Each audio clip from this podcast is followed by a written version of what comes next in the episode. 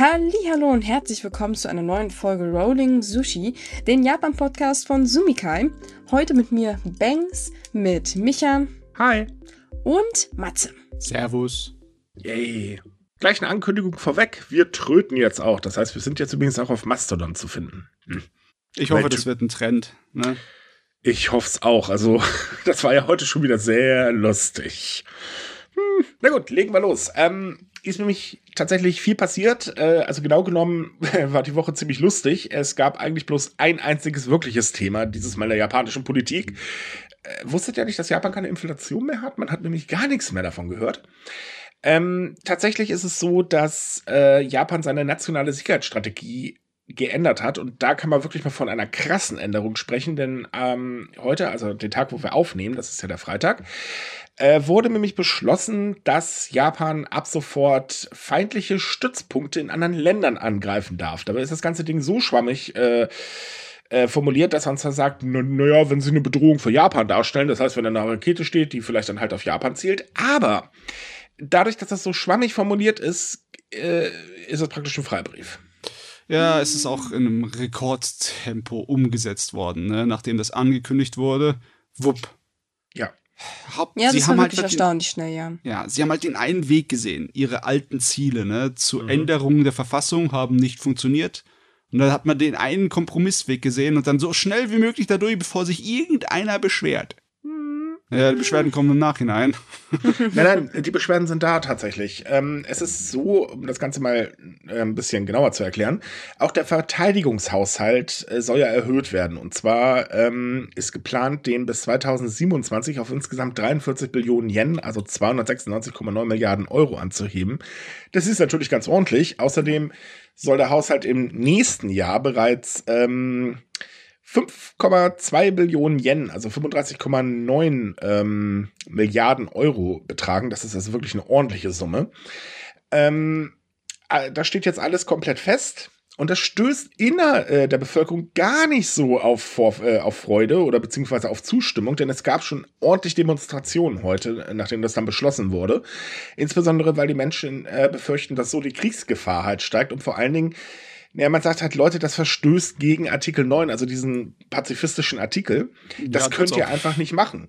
Und natürlich die kleine Tatsache, dass eben das gesamte Geld, was da jetzt reingepumpt wird, äh, gerade jetzt angekündigt wird, wo wirklich die ganze Bevölkerung unter zu hohen Preisen zu leiden hat. Denn auch in Japan steigen ja die Preise immer weiter an. Das merken wir ja hier definitiv auch. Und ähm, die Forderungen sind halt da, Leute, was soll das? Stopft das Geld dahin, wo es gerade dringend benötigt wird? Denn äh, viele Menschen wissen einfach auch nicht mehr, wie sie vernünftig über Monat kommen, können sich äh, kaum noch irgendwas leisten und ihr schmeißt hier das Geld dafür raus. Und da kommt noch hinzu, dass viele darüber wirklich sauer sind, dass dieses Thema so dermaßen dominant war, dass alle anderen Themen gar keine Rolle mehr gespielt haben jetzt die ganze Woche über.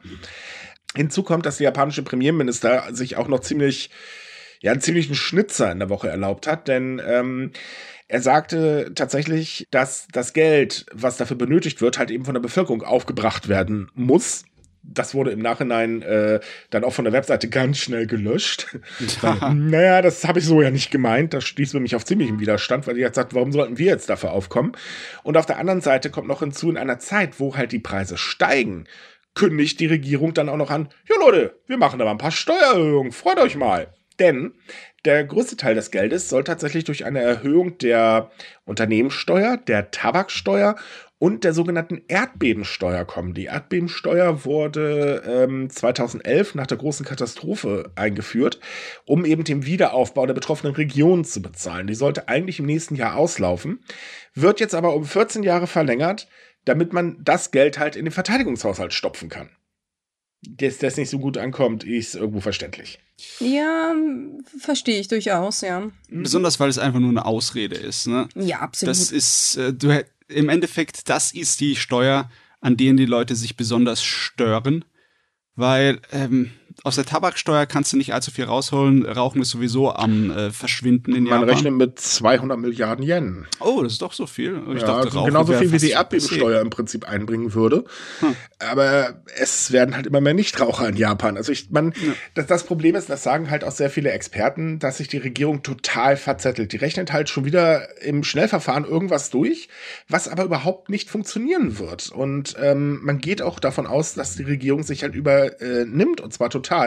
Insbesondere kommt noch einen oben drauf, dass man halt sagt, na ja, gut, wir schmeißen jetzt halt mehr Geld in die Verteidigung und wollen aber nirgendwo wirklich einsparen. Das ist ja sowieso noch der Witz der ganzen Geschichte. Ähm, aber auf der anderen Seite sagt man halt eben, jo, und wir werden bis 2025 einen ausgeglichenen Haushalt haben. Und ab da hört es dann einfach auf, weil wie soll das funktionieren? Japan ist das höchst verschuldetste Land ähm, äh, der, unter den Industrienationen. Ähm, pumpt halt irrsinnig viel Geld jetzt in die Verteidigung rein und kommt dann weiter so großspurig. Und das äh, wirklich jeder Experte sagt eigentlich, Leute, das wird nicht funktionieren. Ihr habt nicht nachgedacht. Ihr werdet kürzen müssen. Und die Befürchtungen sind halt groß, dass jetzt besonders in den Sozialleistungen ordentlicher Schnitt gemacht wird. Ähm, die ja sowieso eigentlich schon jenseits von Gut und Böse sind, also eher so im Bösen angesiedelt. Ja, es ist richtig problematisch, weil es ist nicht so, dass sie direkt mit der Erhöhung vom Verteidigungshaushalt dann später Geld irgendwie in die Wirtschaft reinbekommen. Japan ist nicht groß im äh, Verkaufen von Waffen. Also das was ist nicht man, ganz kurz, was man jetzt aber auch ändern möchte. Dafür hat Ja, man ja. ebenfalls die Weichen gestellt. Also Ja, Japan aber wird das- auch Exportland. Aber wenn du auf eine nicht existierende Wirtschaftssparte setzt, die du in Zukunft die aus der, dich aus der Bredouille rausholen sollst, dann sieht es auch aus, als würdest du hier sagen, hey, ich nehme euer Geld und dann gehe ich zum Pferderennen, ja, und dann Mhm. Ja. werden wir schon rauskommen aus der Miserie, weil Ganz ich gewinnen ge- werde. Ganz genau. Es ist ein ziemliches Luftschloss, was da gebaut wird. Und ähm, naja, die Frage stellt sich halt, was will die Regierung damit erreichen? Ja, gut, man reagiert auf der einen Seite natürlich wieder auf Umfragen, weil ähm, viele Umfragen besagen halt, nee, doch, da soll halt jetzt mehr Geld reingepumpt werden. Das äh, Problem ist, und diese Umfragen waren vor der Inflation. ähm, die Bedrohung aus China jetzt als so hoch einzustufen, dass äh, also die nationale Sicherheitsstrategie stuft ja jetzt auch China tatsächlich als äh, größte Herausforderung ein. Ich bin mal gespannt, wie die Reaktion aus China aussehen wird, weil das bleibt nicht unkommentiert. Mhm. Mm, naja, also man zündelt da schon ordentlich. Und ähm, ja, Nordkorea rüstet auf und schießt halt immer mehr mit seinen Raketen um sich und so weiter. Und ja, ein bisschen mehr Verteidigung wäre vielleicht keine schlechte Idee. Aber gleich so dermaßen in den Topf zu hauen, um ja dieses NATO ähm, äh, äh, Vorgaben Dings da Bums, das sind ja glaube ich 2% vom Bruttosozial oder Bruttoinlandsprodukt oder irgendwie so, äh, zu erfüllen. Äh, ich weiß nicht, ob das eine wirklich gute Idee ist. Und das andere Problem ist halt auch, ähm, die Wirtschaft kämpft ja auch. Also man hat ja zwar einen ganz leichten Aufschwung, so einen ganz zarten. ähm, Du meinst, dass die Inflation gerade im Moment nicht wieder äh, rasant steigt, sondern ein bisschen äh, gleich bleibt bei 9,3 Prozent, was schon ja, das, ist. ja, das, das, das Problem. ja, ich weiß, also, ach Gott, ey, eigentlich können wir auch aufhören und sagen, ich sehe alles im Arsch. No, komm, Ey, komm das ein bisschen schnellste- Optimismus müssen wir hier doch noch mit reinbringen, Micha. Hey, das wäre der schnellste Podcast schlechthin, ne? Also die schnellste Folge. Hi, willkommen, ist alles im Arsch, tschüss. Äh, nein, also es ist halt so. Ähm, die Wirtschaft hat tatsächlich einen zarten Ausschwung aus dem einfachen Grund, weil ja jetzt gerade die ganzen Corona-Repressalien äh, zurückgefahren worden sind und eben Touristen wieder ins Land dürfen. Und es gibt komischerweise sehr viele Leute, die nach, gerade nach Japan reisen wollen. Ich habe keine Ahnung, wo sie das Geld hernehmen, aber okay, bitte, warum nicht? Ähm, das Problem ist aber, dass eben dadurch, dass der Yen ja auch noch sehr schwach äh, ist, halt die Importkosten unglaublich äh, explodiert sind. Japan halt das Problem hat, dass man ressourcenarm ist. Das heißt, sie importieren ja allgemein immer sehr viel, was also die Preise sowieso nach oben treibt, was wiederum die Wirtschaft äh, vor echte Herausforderungen stellt. Was dazu führt, dass langsam der Aufschwung abgewürgt wird. Ähm, also das gesamte Summa summarum, was da sich zusammengesponnen worden ist, ist schon interessant. Ja, abgesehen von den vollkommen überoptimistischen Einstellungen und den nicht mhm. realistischen Finanzpolitiken finde ich die Respektlosigkeit gegenüber den Japanern von der Regierung ist hier ein riesengroßes Problem, ja. meiner Meinung nach. Die Idee, dass sie sagen, ach, wir machen keine Erhöhung der Mehrwertsteuer, ihr müsst nichts extra zahlen, Nein. also die, die, normalen arbeitenden Leute und dann direkt an die Verlängerung von der Erdbebensteuer gehen und so ja. zu tun, als würde niemand das mitbekommen, dass wir dadurch das Geld euch aus der Tasse nehmen. Du, du vergisst noch eine Kleinigkeit. Nein, nein, wir werden keine neuen Staatsanleihen ausgeben. Du weißt ja, der Lieblingssport, wenn es yeah, darum geht, Geld reinzupumpen irgendwo. Hm. Ja, also wir werden euer Steuergeld nicht weiter den Banken geben, ne? Das tun nein. wir nicht. Ja, von wegen tut ihr das nicht. Also die nächste Generation kann es ja ausbaden. Also die Generation, die da noch da ist, weil so viel Generation ist da ja nicht mehr. Ich meine, wenn alles durch Banker ersetzt wäre, die reich sind, ne, dann das ja, das, das, ich wollte gerade sagen, das ist ja ein interessantes Bild. Das kann ich mir überhaupt nicht vorstellen irgendwie. Japan 2030, äh, 2040. Äh, es gibt nur noch Banker. ja, es ist, also, wenn man das alles so mitbekommt, ähm, wir betrachten das Ganze ja, äh, ich sage jetzt mal, wir sind ja immer noch ein bisschen außen vor, weil wir halt eben nicht in Japan leben. Ähm, trotzdem befassen wir uns ja logischerweise mit den ganzen Themen ein bisschen tiefer. Und wenn man das halt so mitbekommt, dann stellt sich halt unweigerlich die Frage, was soll das Ganze eigentlich? Das ist so, ja, will man jetzt sein Ego unbedingt gerade stellen oder will man von anderen Versagen ablenken oder, oder was soll das? Ich meine, selbst die Politiker müssten doch eigentlich wissen, dass das, was sie gerade planen, so gar nicht funktionieren kann, weil das einfach alles viel zu schnell geht, weil das einfach so undurchdacht ist. Jetzt. Und man könnte zur Abwechslung mal auf Experten hören. Ich meine, gut, Politiker haben es nicht so mit Experten. Das, äh, ne, Grüße gehen raus an, äh, ich sag doch letzte Generation.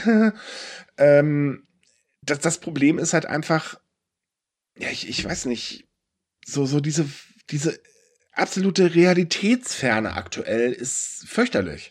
Ja, sagen wir mal so, falls es tatsächlich so ist, dass wir es ein bisschen verkennen, ne, was, äh, dass es alles gar nicht so schlimm ist und mit Acht und Kracht und viel Geächts da doch irgendwie äh, so ein bestimmter Prozentsatz von der Politik funktioniert, sodass dann halt Japan nicht irgendwie davon äh, zugrunde geht. Trotzdem bleiben dann bestimmte Dinge übrig. Zum einen, dass der äh, Premierminister sich damit extrem unbeliebt macht, weil keine Sau irgendwie äh, da drauf guckt und sich denkt, ach, der hat das ja super toll gemacht. Die, die durchschauen das im Moment, mhm. ne? Deswegen haben wir auch Demonstrationen. Und ja, das ist im Moment, wo kein Mensch ihn leiden kann. Okay, kein Mensch ist natürlich übertrieben, aber sehr wenig Menschen ihn leiden kann. Nicht unbedingt die beste Art und Weise, Politik zu führen. Ich meine, der, denkt, der denkt, er ist absolut äh, unantastbar oder was? Ja, tatsächlich ist er das ja im Moment. Das ist ja das Riesenproblem. Das ist halt so, ich glaube, bei der LDP ist mittlerweile ein Punkt erreicht, dass sie halt sagen, es ist sowieso völlig egal, was sie machen. Wir sind eh immer an der Macht. Und im Prinzip stimmt es ja eigentlich auch. Und ähm, hier muss man sagen, Japan braucht endlich eine vernünftige Opposition und die ist einfach aktuell nicht da. Wobei zu dem Thema kommen wir gleich nochmal ein bisschen genauer, weil da gibt's für mich dann auch noch ein bisschen, naja. Aber das, Problem ist halt einfach auch, er versucht es ja nicht mal, das Vertrauen der Bevölkerung zurückzugewinnen. Also es ist jetzt so, dass die außerordentliche Sitzung des, Jan äh, des Landtages geendet hat.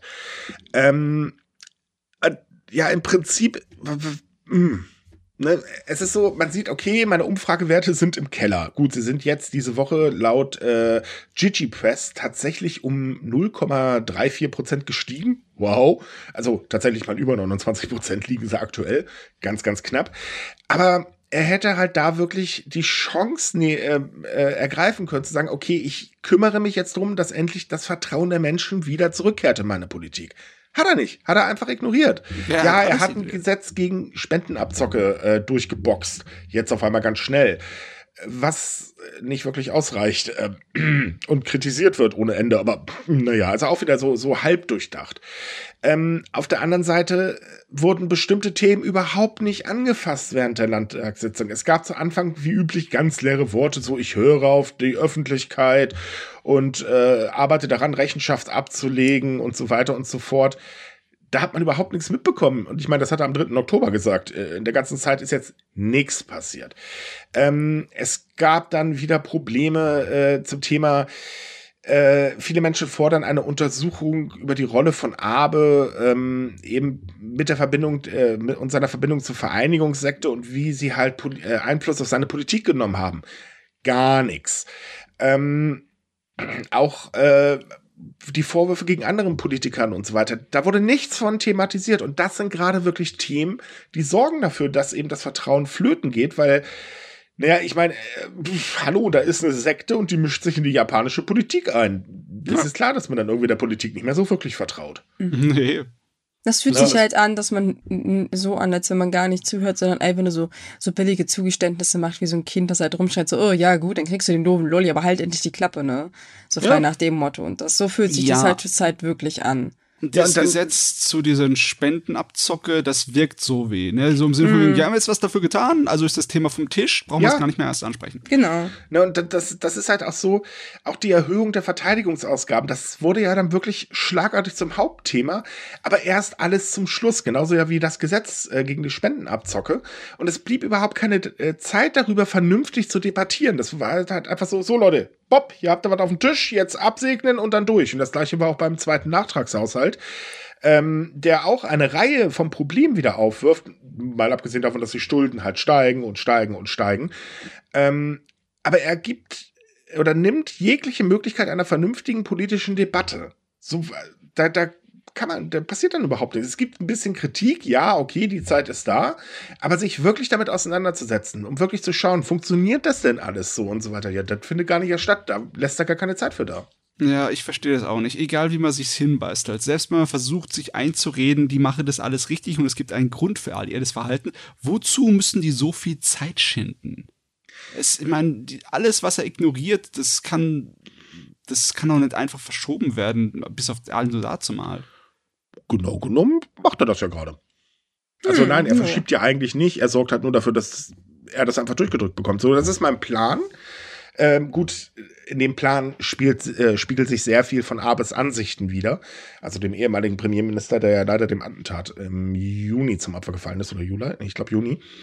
Ähm, und das, das wird jetzt halt durchgedrückt. Ich meine, ja, er muss die konservativen Kräfte in seiner Partei in Schach halten, weil äh, wenn die jetzt so richtig durchdrehen, dann hat er ein Problem. Aber ein bisschen Führungsstärke zeigen könnte nicht schaden und die hat er einfach nicht. Also es ist halt in seiner Politik bisher so, so ein Mix aus, ich verspreche wahnsinnig viel, neuer Kapitalismus, Umverteilung äh, des Vermögens, äh, mehr Geld für alle, bla bla bla, bis hin zu, ähm, oh, die Umfragewerte zeigen, ich fahre nicht richtig. Moment, ich ändere ganz kurz mal eben schnell meinen Kurs. Äh, und das kommt halt nicht gut an, das ist irgendwo klar. Und dann noch die Chance zu vertun, sich das Vertrauen wieder zurückzuholen, das halte ich für ein super fatales Signal. Ich meine, ist ja nicht so, dass die Politverdrossenheit in Japan sowieso schon riesengroß ist. Man, bei so einem Verhalten könnte man fast schon an Verschwörungstheorien irgendwie rangehen, ne?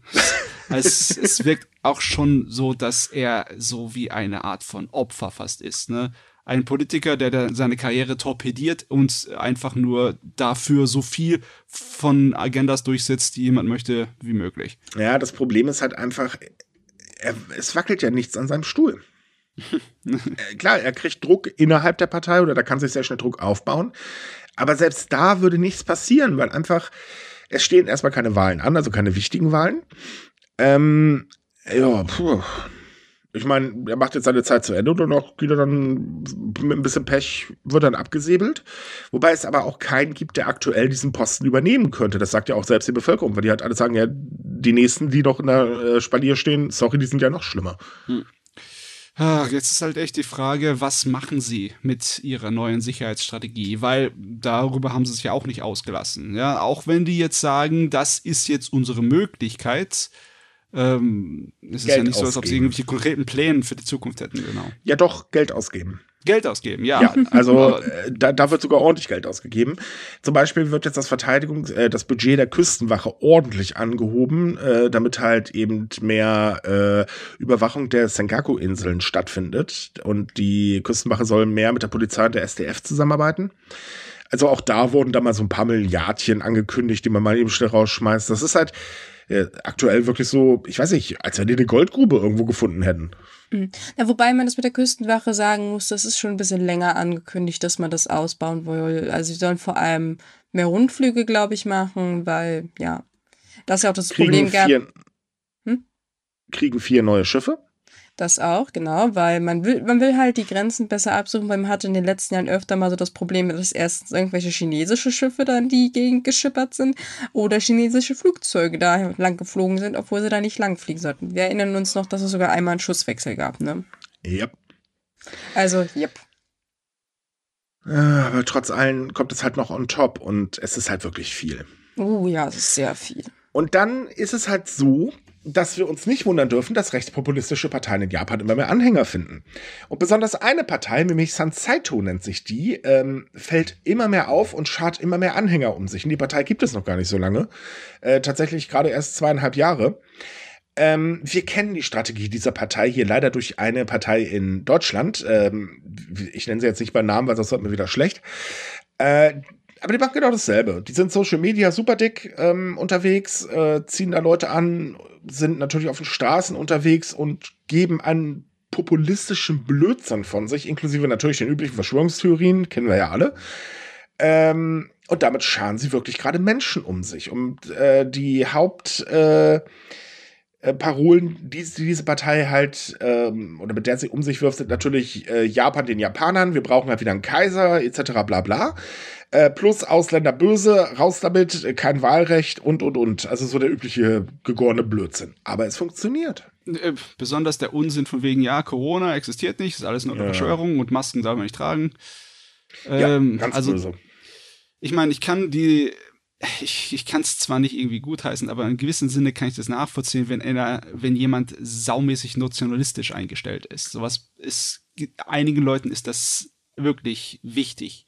Aber dann die Idee, dass Corona alles nur erfunden ist, das kann doch kein Mensch richtig ernst nehmen. Ja, auch die Sache halt wieder, ähm, oh, die ganzen bösen Ausländer und so weiter. Ich meine, das ist so das typische Denken von nationalistischen Parteien in Japan. Wenn jemand aus dem Ausland herkommt, dann ist er hier gefälligst nur ein Arbeitslave und das war's dann. Also unter unserer Würde. Wenn, wenn, überhaupt. Das ist ja schon großzügig, ja. wenn man ihn noch erlaubt, arbeiten zu dürfen. Das ist ja schon. Ja, hm. man, man, hat mittlerweile auch gemerkt, dass das ohne nicht mehr ganz so funktioniert, weil der Arbeitskräftemangel doch ein bisschen größer ist. Aber es ist halt der übliche Quatsch. Es ist so der gleiche Quatsch, den halt, ja, sorry, jetzt sage ich es doch, die AfD hier in Deutschland auch so von sich gibt. Oder, ach Gott, schaut in welches Land auch immer, das ist, die labern immer alle denselben Schwachsinn. Nur mit dem Unterschied, dass sie halt auch noch dann mit Unsi äh, Unsinn um sich werfen. Ich meine, die AfD hat sich jetzt auch gerade wieder fröhlich in die Nesseln gesetzt mit so einer komischen Pressekonferenz um falschen Zahlen. Ja, ja, Menschen sterben nicht zweimal, aber das ist äh, bei der AfD wohl anders. Ähm, aber das Problem ist halt eben einfach, dass die Menschen dorthin gehen. Und äh, das zeigt halt auch, wie schwach die eigentliche Opposition, also ich sage jetzt mal die normale Opposition in Japan eigentlich ist. Denn äh, ähm, Sansaito äh, hat sich schon einen Platz im ähm, Oberhaus oder Unterhaus ergattert ähm, und kann sich momentan von Mitgliedsanträgen gar nicht mehr retten. Also das Interessante bei solchen Parteien ist immer, ob ihre verrückten und extremen Sichtweisen, die ähm, ja die Zusammentreffen mit der Popularität überleben. Ne? Wenn sie dann irgendwie größer werden, können sie sich meistens nicht so äh, leisten, so total davon von der Linie dann von normaler Politik abzuschweifen. Ne? Also sie können nicht so extrem sein. Aber das sage ich, aber im Moment ist die Welt so verrückt, dass mhm. äh, auch bei so Parteien wie der AfD, da habe ich auch gedacht, oh, je größer die wird, desto milder wird sie. Die, äh, nee, nicht wirklich. Äh. Ne? Bei denen knallt es immer noch durch. Ja, da sind ja auch nur haufenweise Durchgeknallte drin. Aber gut, äh, lassen wir mal die AfD außen vor. Ich glaube, über die brauchen wir aktuell nicht mehr reden. Ich meine, die, die hier, die Sanseto, sind immer noch auf einem Niveau, wo sie, also noch sind sie nicht so groß, dass sie was äh, ja irgendwie ausrichten könnten.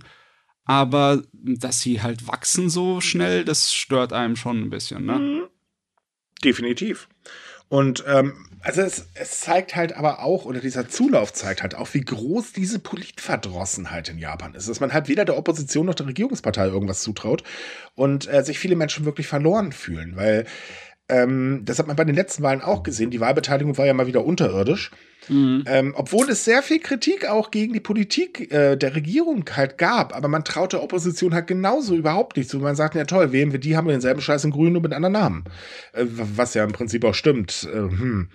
Und ähm, da bieten sich dann solche Parteien an. Und ich glaube einfach auch, oder ich, ich sehe es ja halt auch bei in meinem Umfeld, wenn da zum Beispiel mal wieder jemand so, oh, ich will jetzt die AfD, ähm, äh, und du dir denkst, Alter, du bist doch mit einer Afrikanerin verheiratet. Ähm, warum tust du das? Verstehe ich nicht.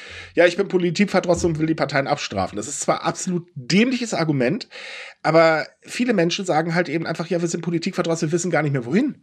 Und dann mhm. kommt sowas halt leider bei raus. Oder bei vielen sowas. Und das werden halt leider immer mehr. Das muss man halt ganz ehrlich sagen ähm, dass das im Prinzip nachher schlecht auch für die Menschen ist, weil man kann jetzt nicht erwarten, wenn auf einmal so eine komische Partei äh, an die Macht kommt, dass dann sozialtechnisch alles besser wird. Das zeigt auch das Wahlprogramm zum Beispiel, äh, das Parteiprogramm der AfD, weil oh Leute, als Hartz-IV-Empfänger und so weiter hat man da gar nichts mehr zu lachen. Aber viele Menschen sagen halt, ja, da wird ja alles besser.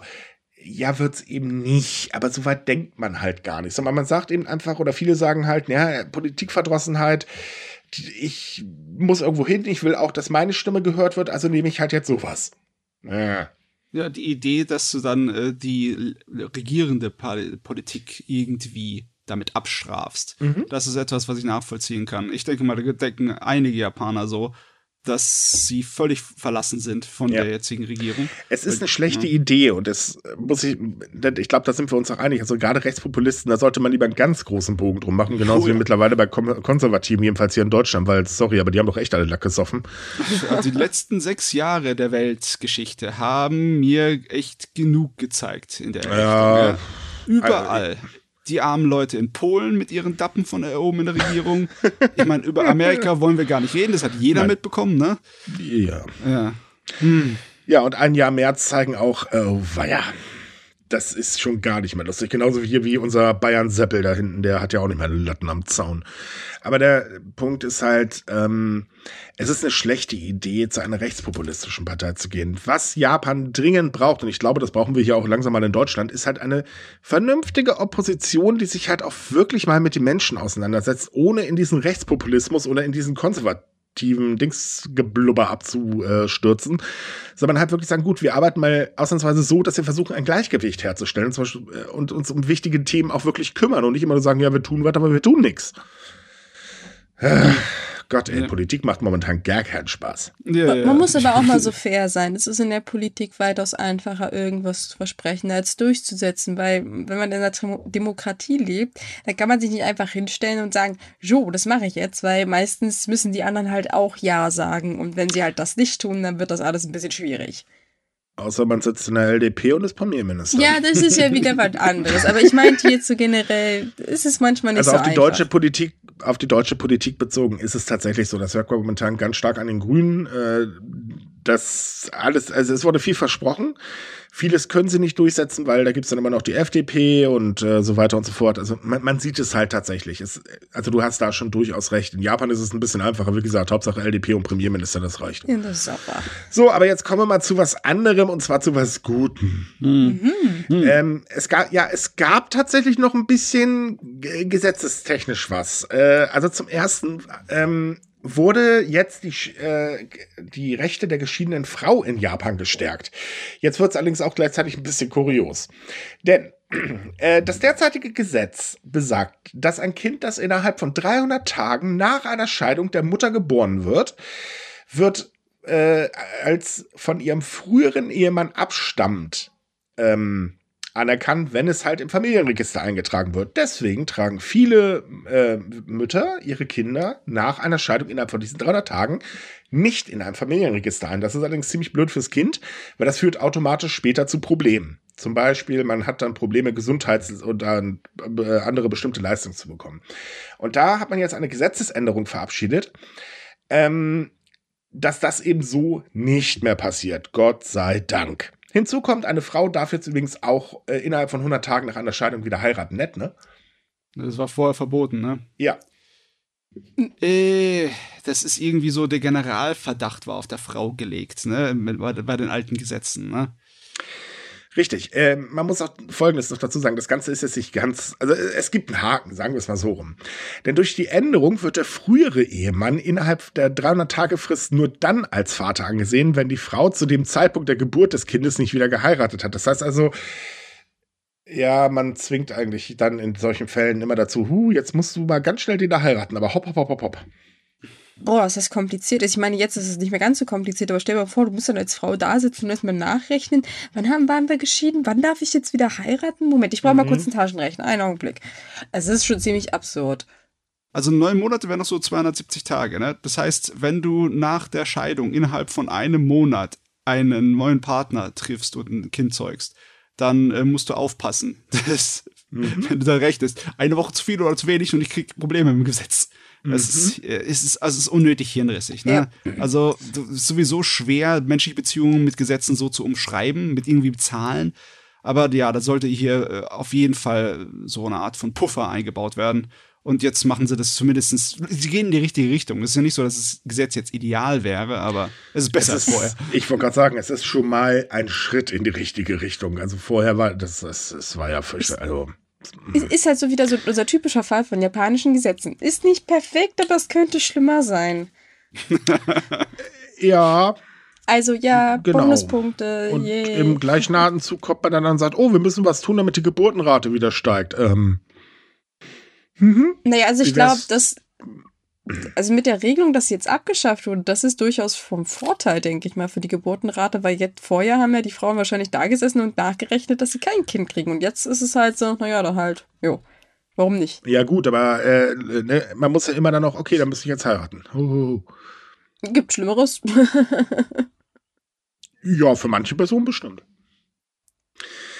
Ich, ich weiß nicht, also ich, klar, ich finde es natürlich gut, dass man jetzt endlich was in die richtige Richtung unternommen hat, aber man hätte mehr tun können, bin ich der Meinung. Definitiv.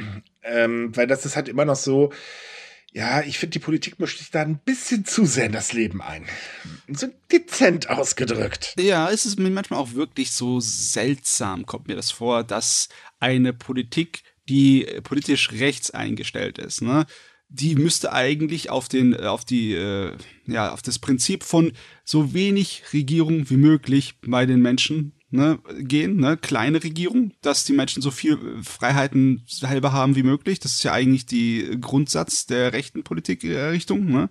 Mhm. Und äh, so ein Eingriff, irgendwie wirkt es da falsch, wirkt irgendwie falsch politisch, ja. wirkt irgendwie sehr, sehr extrem links.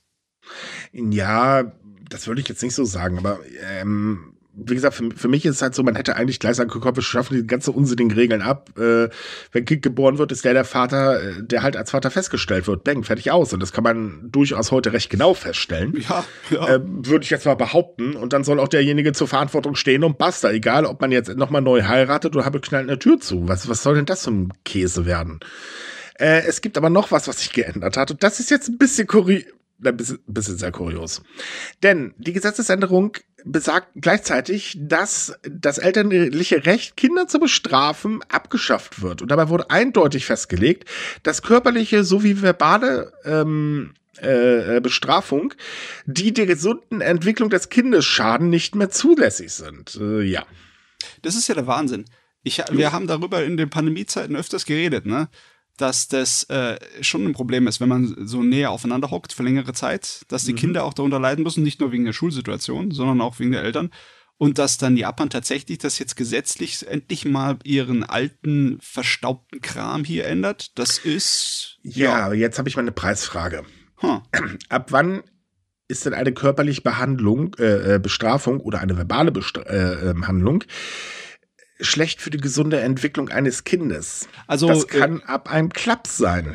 Experten können dir das genau sagen, weil die Psychologie existiert ja nicht umsonst so, ne? Ja, aber jede, jedes Kind hat eine andere Mentalität. Das heißt, der eine nimmt, steckt einen Klaps weg, der andere nicht. Ähm, ich will jetzt damit nicht sagen, dass man da irgendwie sagen soll, Klapse sind okay oder so. Nee, nee, das meine ich nicht, sondern einfach, wie wird das genau definiert? Ab ja, wann okay. ist es denn wirklich schädlich? Es ist schwammig wieder formuliert. Ja, wieder, ne? Genau das ist nämlich das Problem.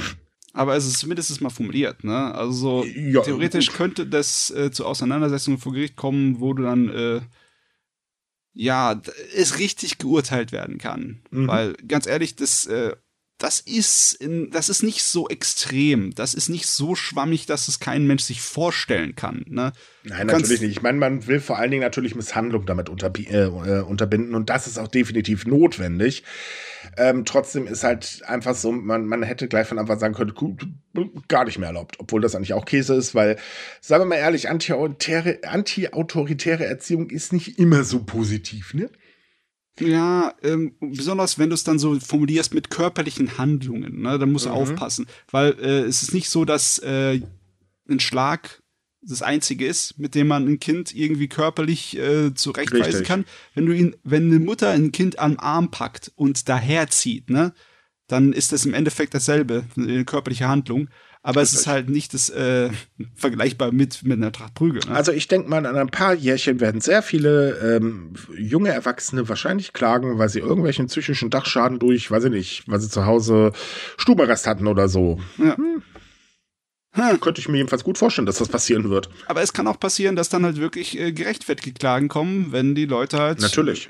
Un, ja, schön unschön behandelt wurden. Also äh, zweischneidiges Schwert, aber zumindest was haben sie getan. Also ich hoffe zumindest, dass das die Misshandlung jetzt endlich mal äh, runterdreht, wobei ich das nicht glaube, weil, seien wir doch mal ehrlich, wenn ein jemand durchdreht, dann ist ihm das Gesetz in dem Moment auch völlig egal.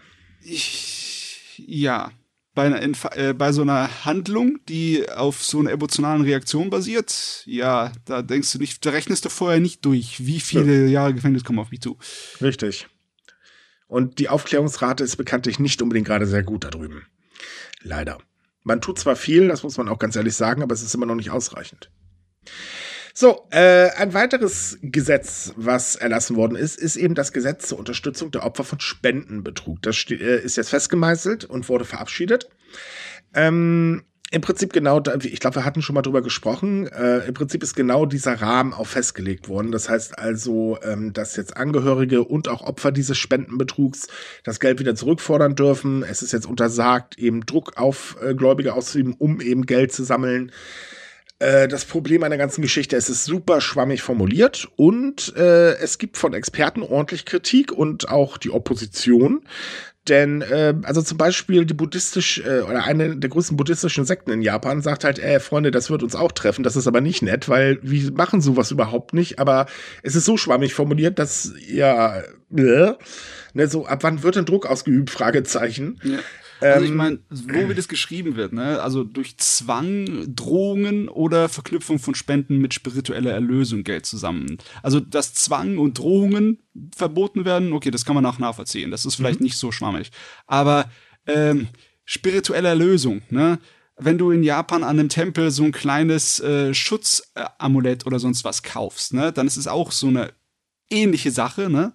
Mhm. Ist das jetzt verboten in Anführungszeichen? Nein, das ist damit eigentlich nicht gemeint. Das Problem ist halt, es ist, wie gesagt, so schwammig formuliert, dass man meinen könnte, es ist damit gemeint. Also, ja. das Ding wird mal wieder ordentlich äh, Anwälte und Richter beschäftigen, äh, die jetzt halt überlegen, verdammt, wie gehen wir denn damit jetzt um?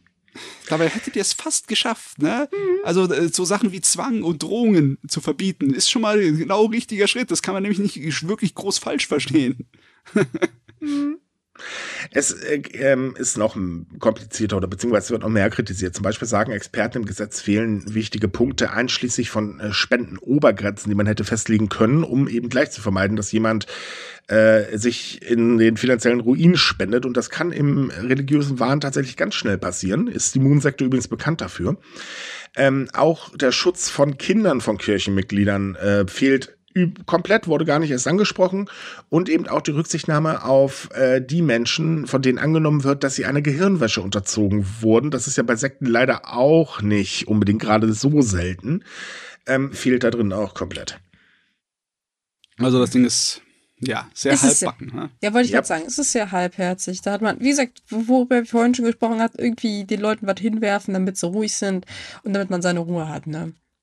Also mhm. ich denke nicht, dass man viel darüber nachgedacht hat, was die Inhalte jetzt von den ganzen Klimbims sind. Also, yep. Nein, es wurde ja auch im Schnellverfahren beschlossen. Ich meine, ursprünglich, äh, man hat also diskutiert schon ein bisschen länger darüber. Ähm, dann war ja die Situation da, dass die LDP gesagt hat, ja, nee, das verschieben wir jetzt erstmal nach hinten, weil, Moment, die Opposition hat Ideen, das, das, das, das geht ja gar nicht. Ähm, und dann sind die Umfragewerte von Kishida mal wieder nach unten gekachelt und schwupps, jetzt muss alles wieder durchgedrückt werden. Und was kriegen wir? Äh, wir das präsentieren, da. nicht durchdacht, aber trotzdem gemacht. Ja, besonders weil es jetzt ratzfatz hm. verabschiedet wurde. Ne? Das ging das irgendwie sehr schnell. Ist eigentlich ein guter Leitspruch. LDP. Nichts durchdacht, aber wir haben es trotzdem gemacht. das trifft eigentlich komplett auf die Politik momentan zu, oder? Hm. So, aber es gibt noch eine andere Sache, die ist jetzt allerdings mal nicht von der Regierung, deswegen ist sie wahrscheinlich auch sehr konkret, äh, denn da hat jetzt ein Gericht entschieden, und zwar dürfen Bürgschaftsunternehmen in Japan keine Mietverträge mehr kündigen. Dazu mal eben ganz kurz erklärt, wenn man in Japan eine Mo Wohnung mieten möchte, wird in der Regel ein Bürger verlangt, äh, der dann halt einspringt, wenn eben die Mietzahlungen ausfallen. Das war normalerweise eigentlich immer ein Verwandter. Äh, das hat sich in den letzten Jahren gedreht aus zweierlei Gründen. Zum einen ist es so, dass die familiäre Bindung in Japan gar nicht mehr so tief ist, wie sie halt mal war. Und zum anderen ähm, ist die Garantie, Geld zu erhalten von einem Bürgschaftsunternehmen für den Vermieter definitiv größer als eben von einem Verwandten. Dementsprechend sind diese Bürgschaftsunternehmen seit den 1990ern irgendwie, ähm, werden die halt immer beliebter und äh, mittlerweile von einigen äh, Vermietern halt eben auch äh, vorgeschrieben. Problem ist allerdings, dass diese Unternehmen blöderweise Klauseln in ihren Verträgen haben, die halt besagen, wenn ein Mieter die monatliche Rate zu uns nicht bezahlt, dann dürfen wir den Mietvertrag kündigen und eine Zwangsräumung veranlassen, weil dann ist er ja bestimmt gar nicht mehr in der Wohnung, egal ob es ist oder nicht. Was leider dazu führte, dass einige Menschen deswegen schon obdachlos geworden sind oder sonstige Schwierigkeiten gekriegt haben. Und da hat jetzt, äh, also, ähm, sage so, es gab schon einige Urteile dazu. Das hier ist jetzt die letzte Instanz. Einer hat gesagt, na, die eine Klausel ist bäh, die eine Klausel dürfte behalten. Eins hat gesagt, nö, nö, beide Klauseln sind okay. Und das letzte Gericht jetzt hat entschieden, nee, Freunde, das dürft ihr schlicht und ergreifend nicht, weil einfach die Auswirkungen auf den, Vermiet äh, auf den Mieter viel zu groß sind. Und solange er seine Miete zahlt, hat der Vermieter ja, was er will. Also müsst ihr diese Klauseln entfernen.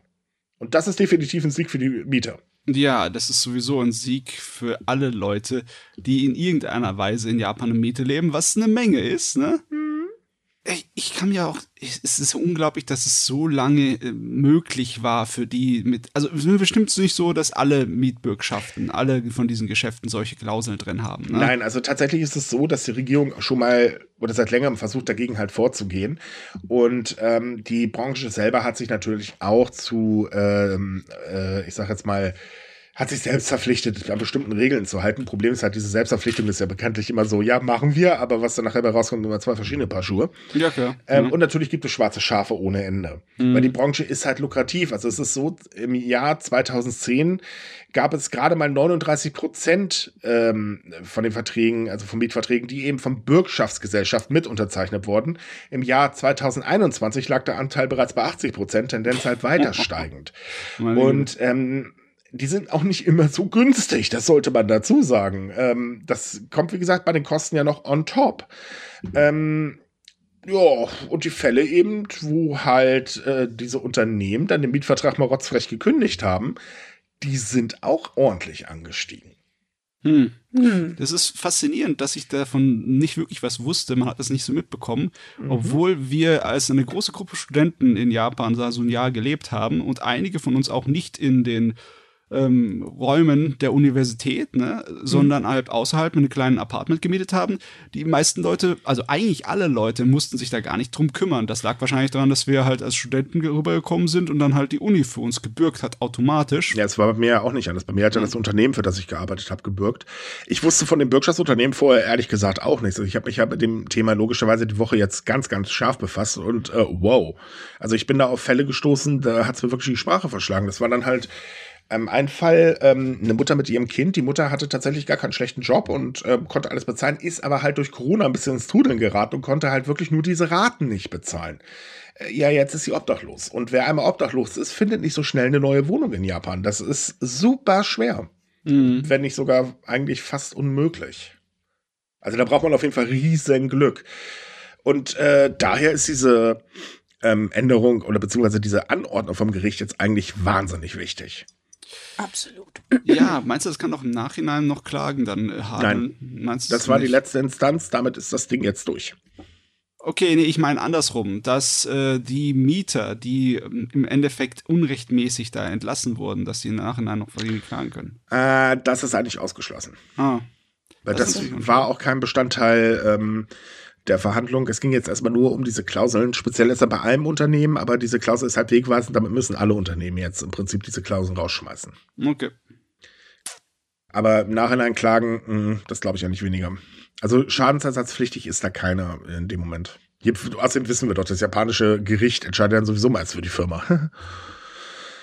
Das könnte halt höchstens dazu kommen, dass es vielleicht auf Basis von anderen Hintergründen ist. Also nicht, dass sie klagen, wir wurden rausgeschmissen, sondern wenn vielleicht der Rauswurf noch andere Folgen hat und das halt mal nachweisen könnte. Dann könnte ich mir vorstellen, dass Leute noch klagen. Aber das wäre halt recht kompliziert. Ja, dazu muss man dann aber auch das Geld für den Anwalt haben und ab da wird es wieder schwierig. Naja, wie gesagt, was nicht ist, mal sehen. Das Lustige ist, wie es dazu gekommen ist, dass überhaupt da mal dagegen eingesetzt, äh, einge, äh, ja, das geklagt wurde. Geklagt wurde. Das ist im Endeffekt eine gemeinnützige Organisation gewesen, die mhm. dann die sich dafür eingesetzt hat. Ne? Ja. Es, hat, es ist nicht irgendwie so, dass dann äh, einzelne Personen dahergekommen sind und eine große Sammelklage gemacht hätten oder dass irgendeine Regierung oder irgendein Lokalpolitiker sich dafür eingesetzt hat. Das kam direkt aus der Bevölkerung dann raus mhm. an diese äh, Consumer Support Organization. Ne? Ja, wie gesagt, die Regierung hat halt zaghafт was gemacht, aber wir kennen das ja. Ne? Ähm, man ist ja immer vorsichtig. Ja. Da sieht man es, wie es funktionieren kann. Na Gott sei Dank. Ja. Es gab übrigens noch ein zweites Urteil, denn ein Maskenverweigerer oder der erste Maskenverweigerer, der negativ aufgefallen ist in Japan, wurde jetzt zu einer Gefängnisstrafe auf vier Jahre Bewährung verurteilt. Ähm, dieser Mann hatte sich 2020 in einem Flugzeug von Peach Aviation äh, geweigert, eine Maske aufzusetzen und dann hat er ein bisschen randaliert und die Maschine ist dann notgelandet. Ähm, dabei hat er dann auch einer äh, Stewardess den Arm verdreht. Naja, war keine schöne Sache ein paar Tage später übrigens ist er dann nochmal negativ aufgefallen. Da hat er dann nämlich äh, seine Szene in einem Restaurant abgezogen, so die üblichen Plane, das tötet Menschen etc. und so weiter, kennen wir ja alles. Und da hat er dann Polizisten ins Gesicht geschlagen, kam auch nicht so gut. Trotz allem gab es eine Bewährung, weil eben das Gericht gesagt hat, na ja, ein Arm verdrehen ist ja jetzt nicht unbedingt gerade das Schlimmste der Welt, das ist jetzt halt nur eine Tätigkeit, äh, Täglichkeit und äh, damit wurde es abgestempelt. Ähm, aber der, der Typ ist da hammerweil ähm, direkt nach der Urteilsverkündung nannte er den Prozess einen äh, ähm, Hexenprozess wie im Mittelalter und äh, dass das Urteil eine minderwertige Komposition ist und er weiterhin äh, bestand weiterhin darauf, dass es um sich um falsche Anschuldigungen handelt.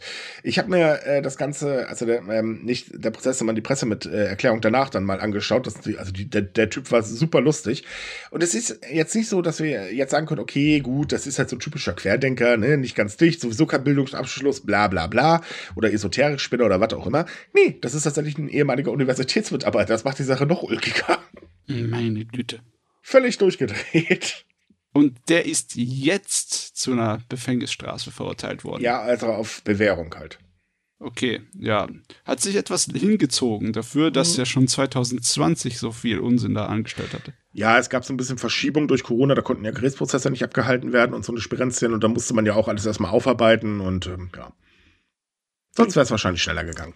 Aber man sollte vielleicht betonen bei den Urteilen, der Mann wurde nicht verurteilt, weil er keine Maske getragen hat, sondern weil er randaliert hat. Ne? Ja, natürlich klar, wegen der Maske nicht. Es gab ja eh nie eine Maskenpflicht in Japan. Es gab ja nur eine Maskenempfehlung. Ja, beziehungsweise Maskenpflicht im Sinne von das Unternehmen das festgelegt haben und wenn man sich nicht dran hält, dann macht man halt Recht vom Gehau. Äh, nein, nein, die Regierung, die Regierung selber hat ja auch gesagt, äh, bitte tragt eine Maske. Wir werden es euch nicht befehlen, aber bitte tragt eine. Ja, schon, aber es war halt keine Regelung. Bei Unternehmen schon und Fluglinien hatten sowieso die Regelung, dass du nur mit darfst, ja, gut, wenn du Maske hoch hast. Jo, also, aber jo. ist ja auch gerechtfertigt, mein Hausrecht, ne? Ja, eben. Mhm. Also, er hätte ja nicht das Flugzeug nehmen müssen. Tja. Und weil wir gerade bei Corona sind, auch da gibt es jetzt noch eine Änderung, denn eine weitere ähm, Regel oder Maßnahme wird jetzt demnächst ähm, gedroppt, denn die Vorschriften für Beerdigung von Menschen, die nach einer Corona-Infektion gestorben sind, sollen wieder gelockert werden. Jetzt was kompliziert. Ähm, also, Japan hat relativ schnell 2020 die Regel eingeführt, wenn ein Mensch an Corona verstorben ist, dann werden Beerdigungen ein bisschen anders abgehalten. Zu einem müssen die Leichen erstmal in einen äh, so einigermaßen durchsichtigen Leichensack aufbewahrt werden, damit ja kann, äh, keine Infektion sich ausbreitet. Und ähm, es sollte im kleinen Kreis abgehalten werden. Äh, Totenwachen und so weiter waren in dem Moment auch nicht so wirklich möglich. Und nach Möglichkeit doch bitte online abhalten. Mm. So. Das stieß mm. natürlich auf Riesenkritik, weil es gab dadurch sehr viele Beerdigungen, wo einige Angehörige gar nicht daran teilnehmen konnten, weil der Kreis einfach dann zu groß gewesen wäre. Und jetzt hat halt das japanische Gesundheitsministerium gesagt, Leute, das führen wir machen wir jetzt wieder rückgängig, weil das geht so jetzt einfach auch nicht mehr. Seit Oktober denkt man auch drüber nach und jetzt ist man soweit und Ende des Jahres soll das dann halt beschlossen werden. Ich meine, ich kann den Aspekt verstehen, dass die große Ansammlung von Menschen, besonders in der Zeit, wo wir noch keine äh, Corona-Impfung hatten, dass das äh, natürlich ein Bedenkpunkt war. Aber so. die Idee, dass äh, der Verstorbene dann irgendwie hermetisch abgeregelt werden muss, damit die Leute sich nicht mehr an ihn anstecken, das ist hirnrissig, oder? Das kann auch irgendwie, das ist, kann auch irgendwie keinerlei, kein Mediziner irgendwie von sich behaupten, dass da irgendwas dran wäre, oder? Ich meine, äh, zu Anfang hat, hat das schon Sinn gemacht, weil man noch nicht genau wusste, wie Corona halt funktioniert, ne? Also haben wir ja auch zu Anfang in Deutschland gesehen, dass das alles irgendwie super abgedichtet war. Aber mittlerweile weiß man, dass das ja nicht mehr der Fall ist. Und dann, ja, es ist ein bisschen absurd, dass das immer halt noch so eine Regelung ist. Jupp. also es wurde definitiv mal Zeit. Mhm. Außerdem versterben jetzt dann nicht mehr so viele an Corona. Es kommt ja auch noch erschwerend hinzu. Also eigentlich total unnötig. Ja. Ich meine, es gibt zwar immer noch, oder die Zahlen in den Krankenhäusern sehen nicht gut aus, es gibt aber nicht so viele schwere Fälle und Todesfälle halten sich aktuell Gott sei Dank in Grenzen. Das sind aber gute Nachrichten, ne? Ja, ja definitiv. Also was, Japan jetzt nicht gebrauchen kann, ist, dass die Zahlen da wieder explodieren. Ich meine, hm, gut ist es aktuell nicht, aber äh, naja, es ist jetzt auch nicht so schlimm. Ja, hört sich irgendwie an wie der Rest von Europa ebenso. Ne? Ja, Gut ist es nicht, schon. aber so schnell auch nicht. Ja, da fliegen wir alle mit Erkältungen zurzeit im Bett. Ja. Zumindest ja, in Deutschland ist das ganz schlimm, habe ich gehört. Ja, ja und äh, wir haben so ein kleines Problem mit äh, Erkältungsmedizin für Kinder und Behandlungsplätze für Kinder und oh Gott. Ist immer Kinder so sind halt bei uns anscheinend auch nicht mehr wirklich was wert, weil dieses Thema wird komischerweise kaum von der Politik angefasst. Aber äh, wer bin ich, dass ich das beurteilen kann? Ja, bei diesem ja. Thema merkt man auch so, dass es immer noch feststehende Regelungen in Japan gibt, die mhm. völlig veraltet sind, was das angeht. Aber in vielen anderen Fällen dann einfach nur Empfehlungen immer ausgesprochen werden. Das ist irgendwie sehr komisch, ne? Mhm. Wie sie, naja, das Problem ist halt, äh, man wollte vermeiden, dass so viele Leute auf dem Dach steigen. Man, was man nicht vermeiden konnte, ist, dass trotz allem eine Querdenker-Szene sich gebildet hat. Ich sag nur Yamatoku, mhm. ähm, die ja völlig gaga sind. Aber ich meine, gut, wer, wer sich ähm, japanische Arm von QAnon nennt, äh, da, da braucht man, glaube ich, nicht mehr drüber reden. Dass da dann sowieso schon alles vorbei ist im Gehirn. Ne? So, ebenfalls in dieser Woche haben sich ähm, Bibliothekare in Japan aufgelehnt. Denn, äh, also genau genommen eigentlich im August. Und zwar wurde im August eine Petition gestartet, weil eben gefordert wurde, dass endlich mal Bibliothekare mehr Geld bekommen. Und zum anderen, dass sie auch mal feste Arbeitsverträge bekommen. Aktuell ist es so, dass, ähm, naja, die sind einfach gnadenlos unterbezahlt. Und die Initiatorin ähm, der Petition hat halt selbst geschrieben, dass sie ähm, wirklich so wenig Geld bekommt, äh, dass sie ihren Lebensunterhalt nicht unabhängig verdienen kann und dass sie mit ihrem schmalen Budget noch im Haus ihrer Eltern leben muss, äh, sie sich kaum was leisten kann und, und, und, und, und. Eine eigene Wohnung ist auch davon nicht drin und so weiter und so fort.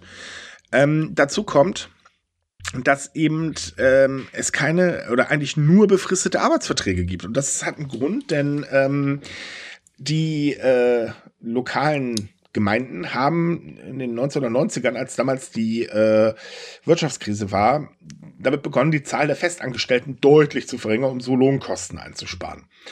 Ähm, Tja, aber seitdem haben sie halt tatsächlich nur noch Teilzeitkräfte eingestellt oder fast nur. Und zwar wirklich in Bibliotheken, Kindergärten und in der Kulturverwaltung.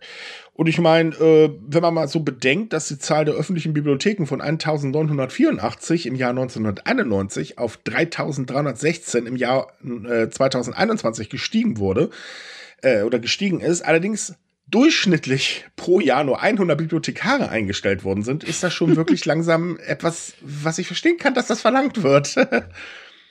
Meine Güte. Also das, ich wusste nicht, dass es um über 50 Prozent in den letzten 30 Jahren gestiegen ist, hm. die Anzahl der Bibliotheken. Ich habe gedacht eher, das wäre rückläufiger. Dachte ich tatsächlich auch, aber nee, ist, ist gar nicht so. Huh. Hinzu kommt, und äh, das ist jetzt natürlich auch wieder so typisch, äh, laut ähm, Angaben des Bildungsministeriums sind rund 80 Prozent der 43.865 Bibliothekare in Japan Frauen, von denen wiederum 80 Prozent als Teilzeitkräfte angestellt sind. Oh, das ist gar nicht gut. Wieder yep. dieses Teilzeitkraftproblem besonders bei den, also wir haben ja dieses eine Beispiel ne, hier, wo es wirklich extrem ist. Ich habe das mal kurz überschlagen. Ne? Deren Stundenlohn ist deutlich unter dem gesetzlich vorgeschriebenen äh, Mindestlohn in Japan. Mhm. Also allein deswegen hat die Grund, sich zu beschweren, gigantisch. Und ja, wenn die wenn die ein Anzeichen dafür ist, dann gibt es wahrscheinlich eine ganze Menge auch dort, die einfach weniger als Mindestlohn bekommen, weil sie halt Frauen sind. Das ist, mhm. das kann nicht sein, das kann nicht angehen. Ja, vor allen Dingen ist es so, ich meine, man muss ja bedenken, Bibliothekare sind ja nicht einfach nur gut, sie sitzen da und stempeln irgendwelche Bücherkarten ab. Nee, da steckt ein bisschen mehr dahinter. Ähm, und äh, die Initiatorin schreibt halt auch selbst, dass sie äh, für ein Monatsgehalt von 9.800 Yen, das sind 680 Euro, und damit muss sie halt auskommen. Und dafür muss sie halt sieben Stunden am Tag, 18 Tage im Monat ähm, arbeiten. Damit, äh, ja, das ist halt wirklich schon wenig. Wow, da verdienen ja bei uns Auszubildende mehr. Ja. Yep. Ja. Ich höre, wie alle zustimmen. Yep, alle sind sich einig. Wunderbar. Und ja, also die Leute dürfen echt nicht vergessen, man hat das selber vielleicht höchstens mal mitbekommen, wenn man an der Uni war. Wenn man an der Bibliothek schafft, dann ist das viel Arbeit an Datenbanken, viel am Computer, viel Pflege. Es muss mhm. nämlich immer aufgeräumt werden. Es ist nie fertig. Das ist wahr, ja. Eben. Never ending story. Und halt eben auch die Tatsache, ich meine, wie gesagt, das sind ja nicht nur Bibliothekare, es sind ja halt auch gerade in Kindergärten, ähm, wo man halt auch so denkt, äh, ja, aber warte mal, äh, da gibt's doch sowieso Probleme mit Mitarbeitern. Es sind doch viel zu wenig da und dann sowas, was soll das? Ja. Wenn man da was tut, wird der Job vielleicht schlagartig ein bisschen angenehmer. Ich meine, wenn man bedenkt, dass diese Arbeitsverträge ähm, ja dazu führen, dass man halt ständig darum bangen muss, dass man eine Verlängerung bekommt. Also ganz ehrlich, dann sind diese Jobs nicht wirklich attraktiv. Wer will sich denn sowas mental antun? Das ist doch keine Stabilität. Nee, aber ich glaube, mich recht zu erinnern, dass die Situation in Deutschland auch nur minimal besser ist. Also ich weiß, dass Bibliothekare auch eine hohe Fluktuation haben und auch nicht unbedingt gut bezahlt werden. Was eigentlich traurig ist, weil ich finde, Bibliotheken sind so ein wichtiger Bestandteil der Gesellschaft. Mhm. Da könnte man auch die Leute ein bisschen mehr wertschätzen.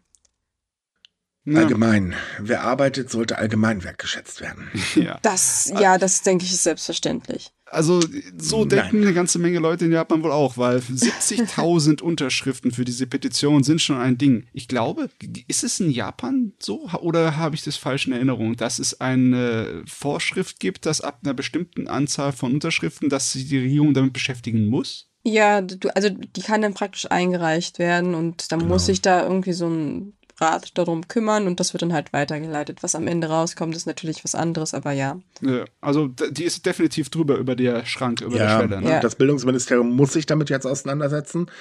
Ähm, bisher waren Petitionen aber nur sehr selten wirklich erfolgreich, muss man auch mhm. ganz ehrlich sagen. Ja, leider. Ähm, wahrscheinlich kommt hier auch wieder das Argument, ja, wir haben aber nicht das Geld dafür. Ähm, das macht die Situation halt nicht besser. Und dadurch, dass ja, oder ich sag mal so rum, Gott sei Dank gibt es gerade diesen Arbeitskräftemangel, denn dadurch ist die Position dieser Menschen ziemlich gestärkt. Denn man kann auch einfach sagen, ja gut, da gucke ich mal, ob ich was anderes finde. Die Wahrscheinlichkeit ist ziemlich groß. Mhm. Ja, jetzt müssen sie zuschlagen, was das angeht. Mhm. Auf der anderen Seite, wenn jemand da natürlich auch seine Berufung gefunden hat, ist, macht er das halt mit, was ich auch nachvollziehen kann. Oh ja. Aber. Ich kenne ja so viele Beispiele. In Wikipedia zum Beispiel. Leute, die tausende von Einträgen einfach ohne irgendwie Bezahlung gemacht haben, weil einfach sie meinen, dass es wichtig ist. Ja, unterschreibe ich auch. Und ich meine, das sind teilweise machen die da wirklich sehr großartige Arbeit. Manche ja. Artikel sind ein bisschen, naja, aber insgesamt, wow. Ja, ja. Also da steckt wirklich ordentlich dahinter. So, und dann haben wir noch so einen Fall von, wer sich besäuft, sollte vielleicht nicht auf der Straße schlafen. Das entwickelt sich gerade vor allen Dingen in Tokio zu einem Riesenproblem, denn ähm, die Zahlen der Verkehrstoten, die ähm, ja, im Prinzip auf der Straße eingeschlafen sind, überfahren worden sind, hat sich mittlerweile verdoppelt im, im Vergleich zu 2021. Das ist ordentlich. Und das wird halt immer schlimmer. Und deswegen versucht man jetzt mit einer Kampagne dagegen vorzugehen. Ob das hilft, ist natürlich fraglich, weil wer sich die Birne weggeschossen hat, der erinnert sich wahrscheinlich nicht wirklich daran, da gab es doch was, ich soll mich nicht auf die Straße legen. das, das ist wohl wahr. Ich meine, vielleicht versucht man einfach die Leute zu motivieren, nicht so viel zu trinken. Aber das ist ja wieder die Saufkultur der Japaner, die äh, ein bisschen schwierig ist. Übrigens, ja. in dem Fall darf man wirklich Saufkultur sagen, weil teilweise, äh, also der Trinken bis zum Koma, das ist wirklich wow. Wir weit hatten, verbreitet. Wir hatten natürlich auch einen Anstieg von dem Trinken ne, in den letzten zwei Jahren der Pandemiezeit. Obwohl ich weiß nicht, ob das genau dazu, dazu rechnen kann, weil das waren ja viele Leute, die dann zu Hause getrunken haben. Ne? Äh, nee, das ist gar nicht mal so richtig. Tatsächlich ähm, ist es so, das war ja so der, der große Kritikpunkt, die Jugend verbreitet Corona, weil die halt jetzt zwar nicht mehr in, oder beziehungsweise nicht nur die Jugend, sondern insgesamt Trinker verbreiten Corona. Das ist ja sowieso total kurios. Äh, weil sie geht jetzt zwar nicht mehr in Restaurants, aber sie kaufen sich jetzt in äh, ihrem äh, Convenience Store ihrer Wahl ihr Getränk und süffeln das dann davor oder halt auf der nächsten Parkbank. Mhm. Und trinken sich da halt bis zum Koma, was eigentlich totaler Kokolores war, aber man brauchte ja immer bekanntlich einen Schuldigen, weil irgendeiner muss das Virus ja verbreiten und Ausländer durften ja nicht mehr rein. Ausrede hat man ja abgewürgt im Prinzip. Ähm, nee, tatsächlich ist es so, weil jetzt halt wieder so viele Leute, also in die Restaurants dürfen, man darf halt auch wieder in Gruppen trinken und so weiter. Und jetzt ist halt wieder dieses Arbeitstrinken da und es wird gerade ein bisschen exzessiv gefeiert, dass man wieder darf. Ja. Und man hat ja dann dieses Problem mit, eigentlich will ich nicht, aber wenn alle gehen, dann muss ich ja mitgehen. Ich darf ja nicht auffallen. Nee, der Gruppenzwang, der schöne. Ja, ganz genau. Und dann ist mal eben schnell das äh, Sakebecherchen dann äh, voll und wieder voll und wieder voll und ähm, ja, also ich habe es halt, wie gesagt, damals miterlebt. Äh, ich persönlich trinke keinen Alkohol. Das ist, man, man kann sich aber selbst dann nicht daraus freireden. Und wie oft ich Nein sagen musste, weil ich dann da saß und mir so dachte, boah, ich will doch gar nicht, ich trinke doch nichts. Leute, ihr wisst das doch. Hört doch auf. Ugh. Wenn ich ein Schälchen Sake trinke, liege ich doch schon besoffen auf der Straße. Was soll denn das? Und mit dem Unterschied, dass ich äh, für jedes Überfahren zu dick bin. Ähm. Aber na gut.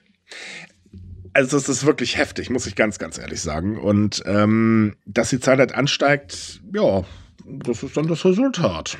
Also man muss auch dazu sagen, dass das jetzt nicht so was wahnsinnig Neues ist. Das Problem gibt es schon ein paar Jährchen. Das hat sogar einen eigenen Namen. Das heißt äh, Rojone. Und ist so, glaube ich, 2019, 2020 so ein großes Problem geworden. Vor allem Okinawa mhm. hat zu dem Zeitpunkt halt hart damit gekämpft. Und da gab es halt auch leider tödliche Fälle, dass die Leute halt überfahren wurden, weil sie da so ein Nickerchen gemacht haben. Und die Leute, die sie praktisch aufsammeln, die sagen auch meistens, dass sie sich das überhaupt nicht erklären können. Also es ist nicht, dass sie sagen, wow, die Straße sieht jetzt super bequem aus. Die denken meistens halt wirklich, die sind irgendwie zu Hause oder zumindest an einem sicheren Ort. Und die ziehen sich dann auch meistens so die Hose aus oder die Jacke, je nachdem, und machen sich dann halt richtig bequem. Mhm. Und ja, warum es ausgerechnet Straßen sind, kann sich keiner so richtig erklären. Hm. Hm. Aber so. ja, es ist sehr bedenklich und ich wüsste auch nicht, wie man dagegen vorgehen soll, weil man kann ja schlicht irgendwie Spikes auf die Straße setzen überall. Nein. Gott, Nein, das, das definitiv nicht. Das ist so eine unmenschliche Art und Weise, dann bestimmte Bänke und sonst etwas unmöglich zum Schlafen zu machen. Das, äh, ja, das ist das keinerlei wiederum, Lösung als das. Ich meine, wie, wie gesagt, es, ich, im Prinzip müsste man die attraktiver machen, dass man da halt drauf schläft, statt auf der Straße. Genau, das ist der Weg. Aber dann würde man ja wieder Obdachlosen einen Platz zum Schlafen geben und das geht ja gar nicht, ne? Oh nein, nein, nein, nein, nein, nein, nein, nein, nein, nein, nein, nein. Man könnte ja was Gutes tun. Äh, um Gottes Willen. Äh, wo kommen wir da hin? Obdachlose haben gefälligst aus dem Straßenbild zu verschwinden. Das war jetzt nicht meine Meinung. Das ist tatsächlich die offizielle Meinung von vielen Stadtoberen in Tokio und Co. Ja, das ist. Hm. Es ist zum Heulen. Wobei, okay, hier muss man sagen, ist Deutschland auch nicht besser. Wir gucken mal ganz liebevoll nach Hamburg, wo dann so Bänke aufgestellt werden, ähm, die, auf denen man sich nicht lang machen kann, weil man will ja keine äh, Obdachlosen im Stadtbild, weil das ja nicht gut für den Tourismus ist, ne? Ich habe das tatsächlich gestern gesehen. Da bin ich auch oh. an so einer Bank vorbeigefahren und da war so, so ein Dreiviertel einfach noch so ein, ähm, so ein wie nennt man so ein Armlehnding, einmal mhm. durchgezogen. Und dann dachte ich mir, was soll denn der Blödsinn? Als wenn er sagt, so eine Person, oh, da ist eine Bank, aber ich will auf jeden Fall alleine sitzen. Also es war schon sehr, also es war eindeutig, warum man das gemacht hat, aber ich fand es halt ziemlich traurig. Ja, also ähm, wie gesagt, schaut nach Hamburg, ähm, dass es da selbst unter Brücken werden mittlerweile so Steine platziert, dass man da auf gar keinen Fall sich hinlegen kann. Ja, oder halt so Spikes oder solche Sachen. Ich, ich ja, und gleichzeitig äh, gibt es aber immer noch zu wenig Unterbringungsmöglichkeiten. Gerade wenn das so arschkalt wie aktuell ist. Ähm, und wenn ich dann so höre, ja, es muss keiner auf der Straße übernachten, äh, da denkt man sich aus der Leute, schaut dir mal die Realität an, verdammt nochmal. Ja, das, das ist, ich meine, theoretisch ja, aber wir wissen, dass praktisch das immer nicht so funktioniert. Deswegen, ja, ist der Spruch eigentlich ziemlich sinnlos, finde ich. Ja, definitiv. Hm.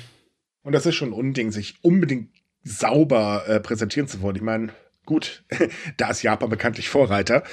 Ähm, und ich glaube, deswegen mögen uns auch so viele Leute nicht, weil wir halt eben nicht über das Tolle immer nur sch schreiben.